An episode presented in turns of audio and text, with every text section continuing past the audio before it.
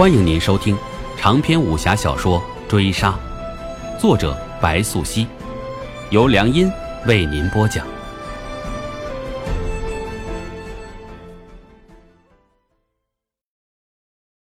第五回，灵叶没有答话，他只是低手，看定罗歇毫无血色的脸，以及他手上描银铸就的铃铛。他不该杀他。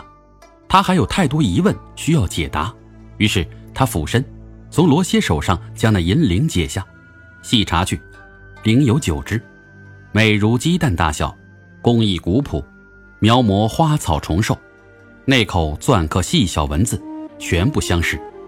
看来只有向那苗女一探究竟了。灵叶起身，从罗歇头颅中带出短刀，转身之后已收回袖中，也就是这一刹。当灵叶的质问还置于嘴边，他便从空清惊惧的眸子里看到身后骤起的危机。嗤的一声，终了，灵叶只觉腹部热辣辣的疼痛，犹若烧红的铁杵贯穿，接着一头栽倒。空清心中有惊惧，儿时曾闻乌蛇长老所言：但凡被古王选中之人，要么生不如死，要么长生不死。前者百年之后寂灭，灵魂得以解脱；后者则化为行尸走肉，永世不得超生。先前罗歇所言，他还未曾当真，而今看来却是不得不信了。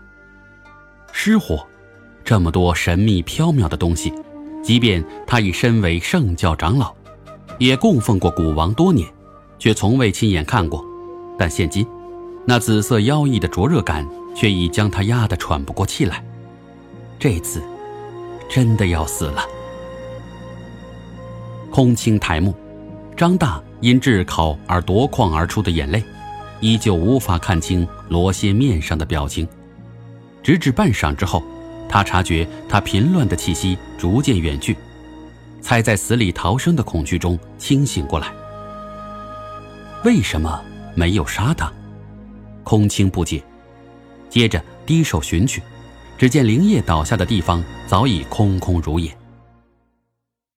四时冬寒，白山之巅，千里冰川，万里雪原，铁峰上呼啸而过的风，宛若野兽之吼，直贯长空。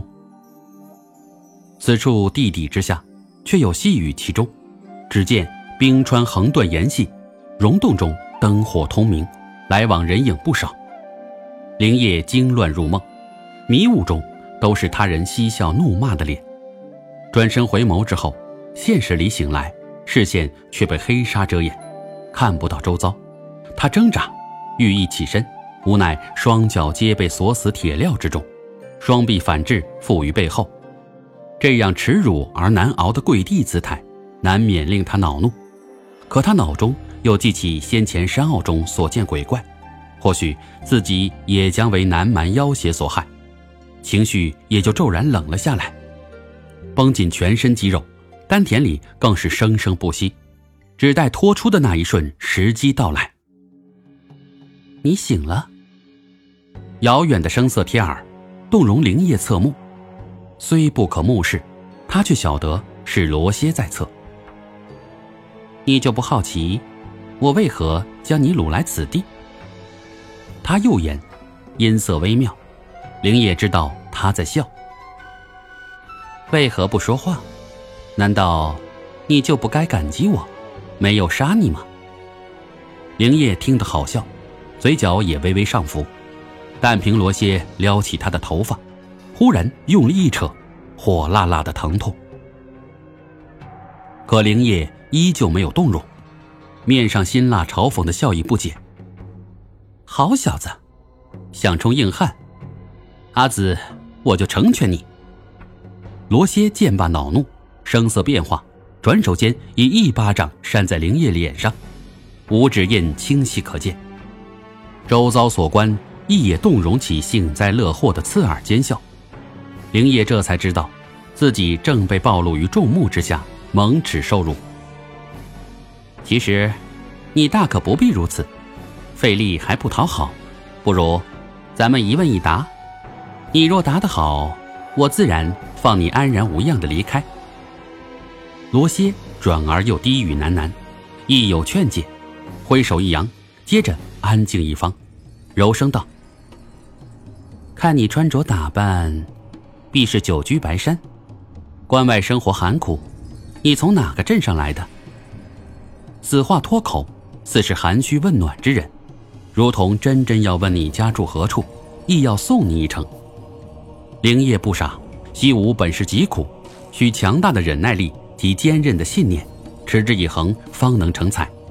这样的逼迫，还远不能击倒他。好小子，还是不说吗？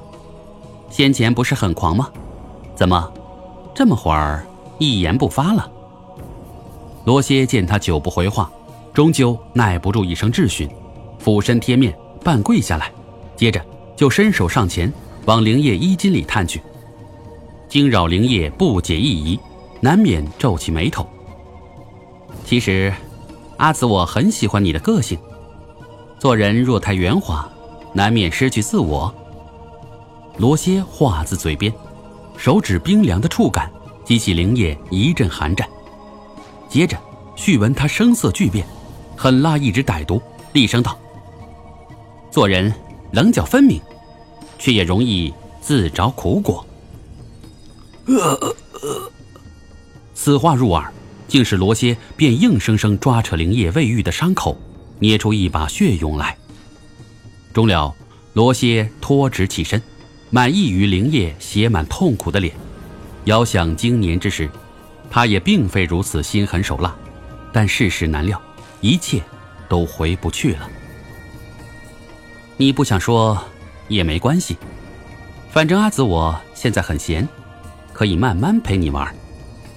罗歇一转身，妖娆群舞，落座台阶，一张稚嫩的少女脸蛋上，却有着一双老练世故的眼。你看着他的眼。总能从中察觉到一丝难以言语的复杂与悲悯。灵叶有些晕眩，不仅是因为那强烈的疼痛感，还因那突如其来的虚弱。他不知这虚弱从何而来，却已然有些招架不住。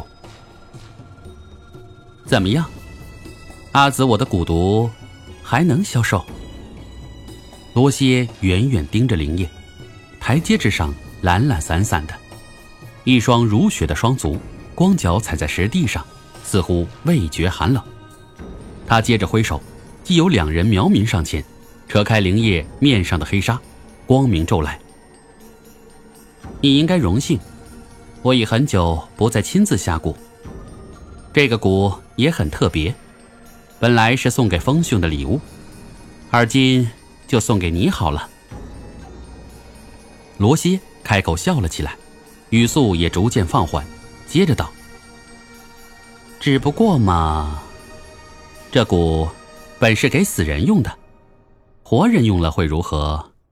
那就是我不知道的了。”